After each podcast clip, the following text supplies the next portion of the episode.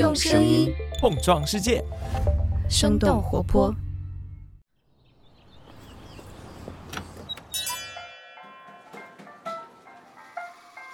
您的生动早咖啡好了，请慢用。嗨，早上好呀！今天是二零二二年的九月二号，星期五。这里是生动早咖啡，我是来自生动活泼的梦一。几条商业科技轻解读，和你打开全新的一天。不久之前，一个你可能早就已经淡忘的品牌，又重新走入了人们的视线。就在今年的七月底，曾经的胶卷大王柯达公司公布了他们下一步的新动作。这家昔日的影像巨头宣布将转型电动汽车电池领域，以切入当下最火热的新能源电动车赛道。目前，柯达已经投资了锂电池材料研发公司 WDT，以加速他们进军电动汽车电池生产的进程。根据了解，为了完成电池的生产任务，目前柯达不仅准备采购更多的制造设备，同时他们还在加大力度进行招聘。逐渐没落，甚至是快要被人遗忘的昔日巨头柯达，为什么会转型做动力电池？他们在制造电池方面会有什么优势吗？今天我们的轻解读就与此相关。在这之前，我们先来关注几条简短的商业科技动态。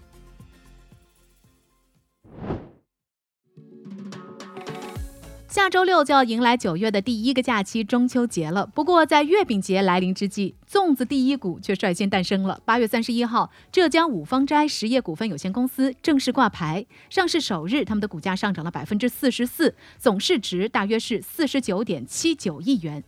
五芳斋是在一九二一年在浙江嘉兴创立的。经过两次改制之后，这次上市的五芳斋实业在一九九八年成立。他们的主营业务就是粽子的研发、生产和销售，并且尝试发展月饼、餐食、糕点等等一些其他的品类。不过，在二零一九年到二零二一年间，粽子贡献的收入占比仍然在百分之七十以上，月饼的收入大概占百分之八，其余的品类则持续下滑。接下来看看和游戏相关的消息。八月三十一号，网易宣布收购法国的游戏开发和发行商 Quantic Dream，这也将会成为网易在欧洲的第一个工作室。根据晚点的报道，网易的董事长丁磊曾经表示，由于游戏版号的原因，网易必须将部分的研发资源转移到全球市场。近些年来，网易的竞争对手腾讯也一直在加大海外扩张的力度。同样是在八月三十一号，日本游戏开发公司 From Software 的母公司表示，腾讯旗下游戏公司 Six Joy Hong Kong 收购了 From Software 百分之十六点二五的股份。这家日本公司也开发了今年大热的游戏《艾尔登法环》。下面把目光转向国外，关注一下股神巴菲特的最新动态。根据《华尔街日报》八月三十一号的报道，巴菲特麾下的投资公司伯克希尔哈撒韦出售了一百三十三万股的比亚迪股票，套现三点六九亿港币，大约是四千六百万美元。以当日比亚迪在港股的收盘价来计算，巴菲特十四年来在比亚迪的投资回报超过了三十倍。不过，受到巴菲特减持的影响，比亚迪的股价在 A 股和港股都出现了大幅度的下跌。相关专业人士在接受《华尔街日报》的采访时表示，巴菲特是非常长期的投资者，一旦出现了出售股票的情况，很有可能会退出全部在比亚迪的投资。同时，也有投资者认为，现在已经是比亚迪股价的峰值了。关注完收益率超高的巴菲特，我们接下来看看亏了不少钱的软银。他们最近也有了新的人事变动。根据彭博的报道，印度裔企业家拉吉夫·米斯拉辞去了在软银集团的主要职务，孙正义将会亲自在第二期愿景基金当中担任更加直接的领导角色。米斯拉是孙正义的得力助手，也是软银的核心缔造者之一。二零一七年，米斯拉帮助孙正义建立了规模高达一千亿美元的愿景基金，投资过滴滴、优步、WeWork 和 Slack 等等一些知名的公司，将软银转变为全球最大的科技投资者。不过，今年软银的投资组合出现了巨额的亏损。根据了解，米斯拉在逐渐淡出软银之后，成立自己的新基金，目前已经从中东的投资者处募集了超过六十亿美元。那以上就是值得你关注的几条商业科技动态，别走开。我们在一条小小的早咖啡动态之后，马上和你来聊聊最近宣布进军新能源电动车赛道的昔日巨头胶卷大王柯达。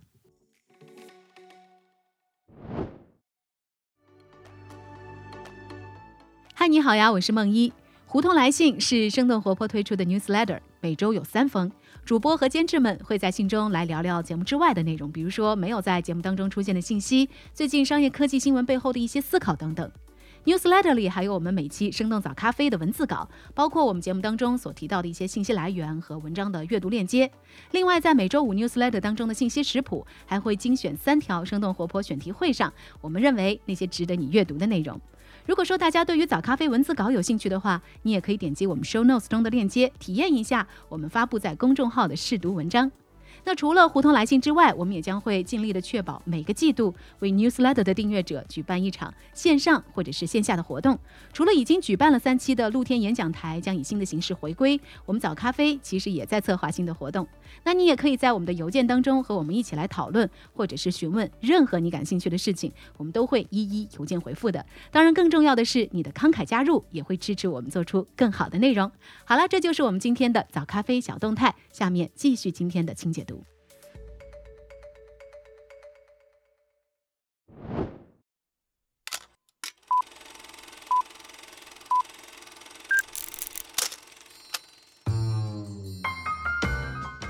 欢迎来到今天的清解读。说起柯达这个名字，大家可能多少会有一种既熟悉又遥远的感觉。柯达胶卷和那些冲洗出来的照片，可能也已经是很多人的回忆了。在那个没有手机也没有社交媒体的年代，照相可是一项相当有仪式感的活动。此时此刻，你听到的也正是柯达当年风靡一时的广告。柯达一刻属于你的家庭欢乐。柯达作为胶卷的代名词，柯达也曾经是那个时代的苹果。当时柯达胶卷的销量也一度占据了全球超过百分之七十的市场份额，几乎垄断整个产业。但是现如今，柯达曾经的色彩与光芒早就已经被数字时代的商业浪潮淹没了，胶卷也已经从我们大部分人的生活当中消失，而柯达这个品牌也似乎成为了一种怀旧的符号。不过，让人意外的是，这个昔日的影像巨头在宣布破产近十年之后，又重新走进人们的视线。只不过这一回，他们带来的不再是胶卷，而是动力电池。不久之前，柯达宣布，他们将会使用胶片生产设备来制造电动汽车的电池，并且已经投资了一家位于加州圣地亚哥的电池初创公司 Wildcat Discovery Technology，简称 WDT。根据路透社的报道，WDT 这家公司成立于2006年，他们主要通过自研的高通量研究平台来快速开发新电池的材料，从而就可以更好地改善电池的性能，降低生产成本。根据雅虎财经的报道，WDT 目前正在开发的一款超级电池，如果说能够成功上市的话，将会比目前可用的最佳电池在能量密度方面提高百分之九十，同时还能够减少电动汽车供应链对于镍和钴的依赖。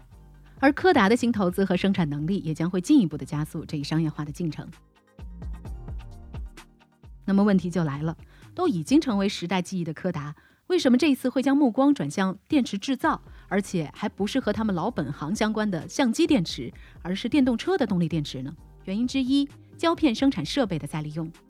其实，在二零一三年柯达破产重组之后，他们就开始尝试在多个领域的努力。他们涉足过的行业包括药品、医疗保健和实验耗材等等。但无论在哪个行业，柯达都没有再次获得重启的机会。为了维持公司的正常运转，柯达一度考虑变卖他们昂贵而且精密的胶片生产线。柯达的 CEO Jim Continenza 在接受媒体采访时表示。价值七八千万美元的机器出售时的价格却一度跌到了二百万美元，我们无法接受这个价格，我们必须想个办法让这些机器重新获得应有的价值。根据 Business Wire 的报道，在对电池初创公司 WDT 进行投资过后，柯达的工程师发现 WDT 所制造的超级电池所需要的涂层和工程服务和柯达生产胶片的技术非常类似，尤其是柯达仍然在生产的三十五毫米胶卷。这也就意味着，柯达原来的胶卷涂布机只要稍稍经过改装，就可以摇身一变成为一台锂电池涂布机，可以用来生产组装电动车电池正负极所需要的涂层基底。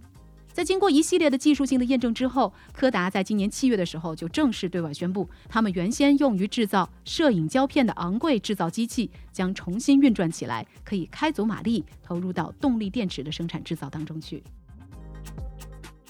原因之二，胶卷所需要的材料和工艺可以实现迁移，可以投入到电池制造的不仅有柯达原有的核心设备，柯达曾经引以为傲的核心技术和工艺，也可以在电池制造领域发挥价值。比如说柯达的感光乳剂涂层技术和涂布工艺流程，一直都是这个品牌可以生产高质量微缩胶片的核心专利之一。根据了解，胶卷的涂层结构是十分复杂的，有的彩色胶片涂层数量多达十几层，而每一层涂布的化学物质也极为不同。而对于电池生产制造来说，涂布这道工序是至关重要的。目前制约电动车发展的一大瓶颈仍然是电池技术，包括续航和制造成本。其中成本因为原材料价格而显得非常被动。那至于续航能力，也就是电池的能量密度，则仍然是处于攻克技术难关的阶段。而涂布工艺的质量会直接影响锂电池的能量密度、一致性和安全性。根据电池中国网的数据。因为极片涂布工艺引起的电池失效，占到全部原因引起的锂电池失效的比例超过了百分之十。而柯达多年以来积累的涂布工艺是可以复用到电动车电池生产的过程当中的。对此，柯达的 CEO 甚至表示，柯达在涂布工艺方面积累了数十年的经验，几乎没有人会比柯达更擅长涂布技术了。除此之外，柯达生产三十五毫米胶卷片机需要使用到某种聚合物，而这种聚合物片机所使用的感光乳剂材料，也恰好是电池公司 WDT 正在研发的超级电池所需要的重要材料。正是因为核心设备、材料以及关键工艺的可迁移，使得柯达得以在今天有机会切入动力电池的行业。那么，抓住了转型契机的柯达，下一步又会如何发展呢？目前来看，正在向电池行业进军的柯达是拥有足够信心的。为了能够快速做好转型，最近柯达还聘请了一百多名专业的技术员。由此也可以看出，柯达这一次真的准备放手一搏了。毕竟，在柯达陨落之后，市场上从来都是关于柯达裁员的消息。另外，柯达所具备的聚合物生产能力，并不局限于电动车电池领域，也包括家用储能电池，甚至是市面上所有电子产品的充电电池，柯达都能够把之前的涂层材料和涂布工艺流程复制和沿用下去。也就是说，柯达可以应用相同的技术，为市场上几乎所有的电子产品来制造可充电电池。不仅如此，柯达还考虑未来生产氢燃料电池的原材料，所以也就不难理解为什么柯达的高管会对外界表示。他们意外地意识到，柯达的创始人乔治·伊施曼成立了一家会做胶卷的电池公司。他只是不知道，这些核心工艺与在电池上制作薄膜和涂层是如此的相同。根据界面新闻的报道，预计二零二三年，柯达还会再添加一台涂层生产机器，同时计划将现有的涂层机完全转向电动汽车市场的相关服务。虽然现如今的柯达信心满满，但是从转型的时间来看，柯达的入局并不算早。各种跨界加入电动车行业已经不是新鲜事儿了。比如说，松下已经先行一步，与多家车企合作，在世界各地投资新建了用于电动汽车的超级电池工厂。另外，光学巨头佳能也已经在前段时间关闭了位于中国珠海他们成立了三十二年的大陆唯一工厂，转而将目光瞄准了电动汽车智能驾驶领域，并且准备发挥他们自身的优势，为自动驾驶解决方案提供摄像头和传感器。另外，家大业大的索尼，除了像佳能一样能够生产制造车辆传感器部件以外，由于在软件领域的技术积累，让他们能够顺利的进军电动汽车智能座舱领域。另外值得一提的是，索尼已经在前段时间同本田组建了全新的合资公司索尼本田汽车，预计会在二零二五年推出双方合作开发的纯电动汽车。对于新进入者来说，新能源是一个充满无限可能和挑战的全新赛场，并且这个赛场当中已经有宁德时代、LG 新能源、比亚迪等等巨头林立。柯达们的新能源之路是否能够顺利，还有待市场的检验。所以聊到这儿了，我们也想来问问你，关于胶卷、相纸和照片，你会有些什么样的回忆呢？你会看好跨界做电池的柯达吗？欢迎你在我们的评论区一起来聊聊。当然，今天是一个周五，所以在我们的节目结束之前，又来到了我们回复咖啡豆的时间。在周一，我们聊到 Overtime 这家公司的时候，我们的听众和我们的早咖啡编辑部的泽林聊起了关于校园篮球的话题。鼹鼠七八八零四零说，校园篮球的一轮制比赛十分刺激。很多名不见经传的学校都有机会以下课上，引发大量的关注。泽林则表示自己是校园篮球的爱好者，也一直在关注高中、大学体育比赛的商业化。所以，关于这个话题，泽林有很多的话想说。我们也一起来听听泽林给我们的听众鼹鼠七八八零四零的回复吧。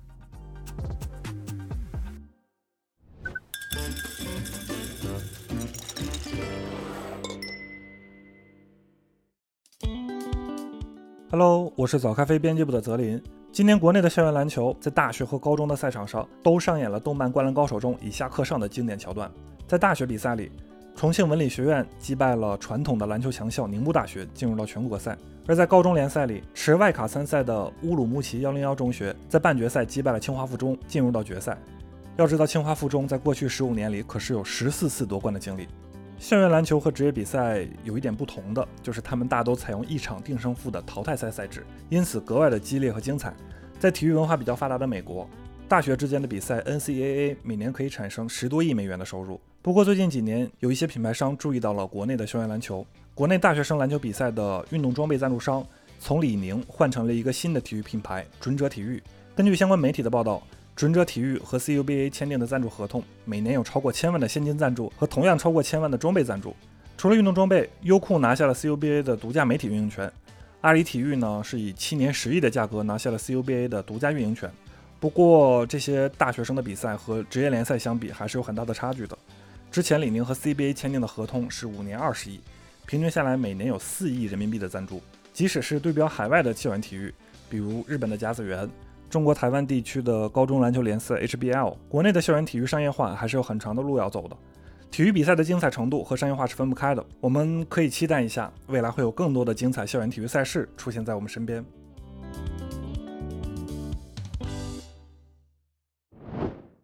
好的，感谢泽林，也要感谢鼹鼠。可能你已经感受到了。我们编辑部的泽林对于体育话题的热爱，如果你也是一个球迷的话，也可以多多来期待一下我们早咖啡节目未来可能会有更多和体育产业相关的话题。当然，如果你在自己的日常生活当中发现任何你觉得有意思的现象，欢迎你来给我们投稿咖啡豆。具体的投稿方式也可以关注本期节目的 show notes。好了，这就是我们今天的生动早咖啡。那我们在下周一一早再见啦，拜拜。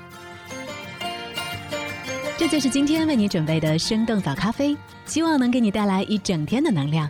如果你喜欢我们的节目，欢迎你分享给更多的朋友，这会对我们非常有帮助。同时，你也可以在公众号和微博搜索“生动活泼”，“声”是声音的“声”，这样就可以了解更多与我们节目相关的信息啦。生动早咖啡，期待与你下次再见。